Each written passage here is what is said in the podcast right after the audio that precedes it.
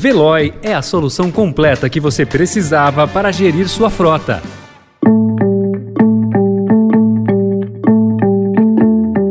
Olá, seja bem-vindo, seja bem-vinda. Começa agora mais uma edição do Notícia no seu Tempo. Esse podcast é produzido pela equipe de jornalismo do Estadão para você ouvir em poucos minutos as principais informações do jornal. Entre os destaques de hoje, falta de fertilizantes faz triplicar busca por extração de potássio. Lula investe em agenda com empresários enquanto ataca agentes econômicos. E na Dinamarca, atirador abre fogo em shopping, mata três e deixa três feridos. Esses são alguns dos assuntos que você confere nesta segunda-feira, 4 de julho de 2022. Estadão apresenta Notícia no seu tempo.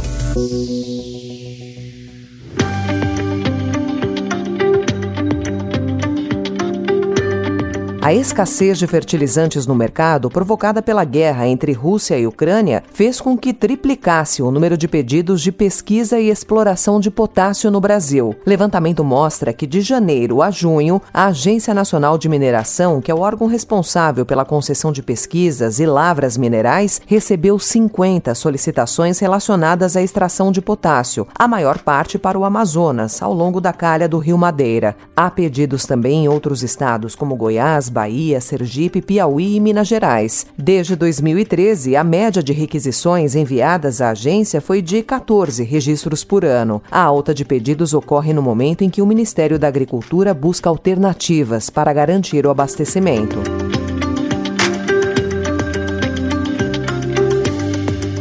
O presidente da Câmara, Arthur Lira, já assinou o despacho para acelerar a proposta de emenda à Constituição que concede uma série de benefícios sociais às vésperas da eleição à PEC dos combustíveis, que já tramitava na Câmara. Ao unir as duas propostas, os deputados farão com que a PEC dos benefícios pule etapas, já que a tramitação da PEC dos biocombustíveis está avançada. A articulação para unir as propostas foi antecipada pela coluna do Estadão na quinta-feira e confirmada pelo presidente presidente da Comissão de Constituição e Justiça, Arthur Maia, na sexta-feira.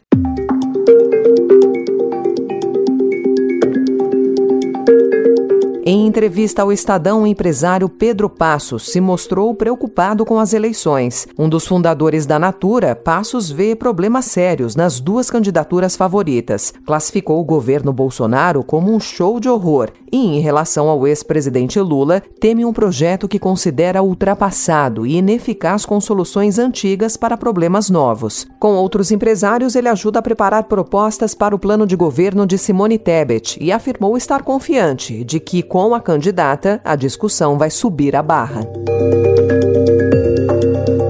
Ex-presidente Lula entrou numa nova fase de pré-campanha pelo Palácio do Planalto e passou a encontrar agentes econômicos em jantares, apesar de, em público, manter os ataques ao mercado, às privatizações, à reforma trabalhista e ao teto de gastos. A partir deste mês, o foco, segundo articuladores, é dialogar com federações da indústria, do comércio e do agronegócio. O encontro mais emblemático, na palavra de um dirigente da campanha, é o jantar que será realizado amanhã na Fies. Para o cientista político Rodrigo Prando, professor da Universidade Presbiteriana Mackenzie, o posicionamento de Lula faz parte de uma estratégia política que já deu certo para o petista. Já o cientista político José Álvaro Moisés, que é professor da Universidade de São Paulo, considera que o petista adota uma posição que se poderia chamar progressista mais radical.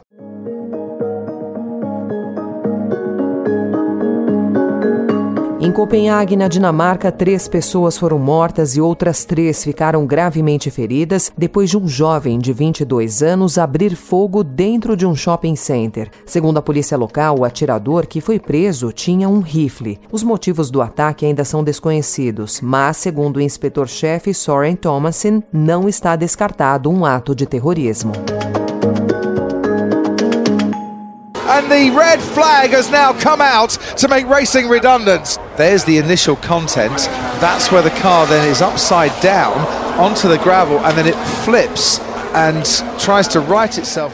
O GP da Grã-Bretanha ontem em Silverstone teve muitos ingredientes que fizeram dele a melhor corrida da temporada de Fórmula 1. Belas disputas por posição na maioria das voltas, a primeira vitória de um piloto, Carlos Sainz Jr., e um acidente espetacular e assustador logo na largada envolvendo quatro pilotos. Guan Yu Zhou e Alexander Albon foram levados para o centro médico e estão bem. As imagens do acidente foram impressionantes, principalmente porque a Alfa Romeo do chinês Guan Yu capotou e de cabeça para baixo se arrastou pela pista, área de escape, catapultou, passou por cima da barreira de pneus e destruída parou no alambrado. O halo, que é o dispositivo que protege a cabeça dos pilotos, foi fundamental para evitar danos maiores. Levado ao centro médico do autódromo, o chinês foi liberado depois de exames. Notícia no seu tempo.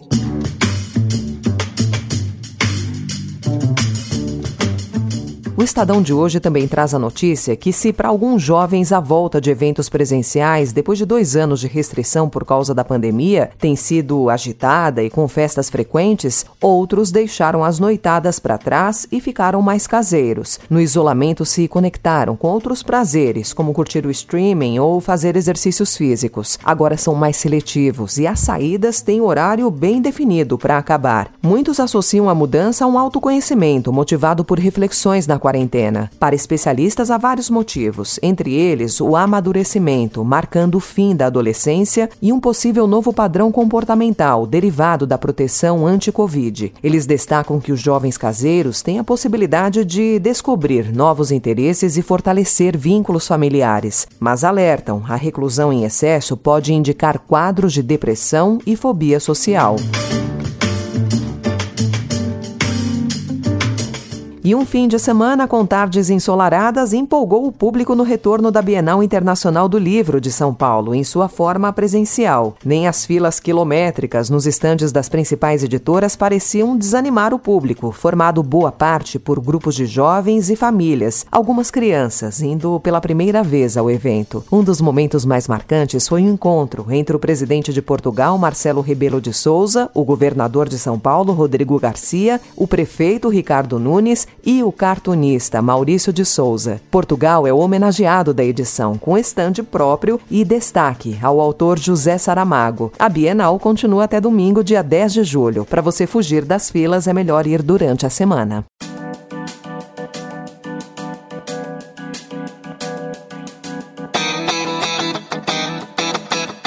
Essa foi mais uma edição do Notícia no seu Tempo, com a apresentação e roteiro de Alessandra Romano, produção e finalização de Mônica Herculano. O editor de núcleo de áudio é Emanuel Bonfim. Obrigada pela sua escuta até aqui e uma excelente semana. Você ouviu Notícia no seu Tempo. Procurando a rota mais inteligente para gerir sua frota? Veloy é a solução completa que você precisa. Acesse veloy.com.br/empresa e descubra um caminho prático e eficiente para a gestão da sua empresa.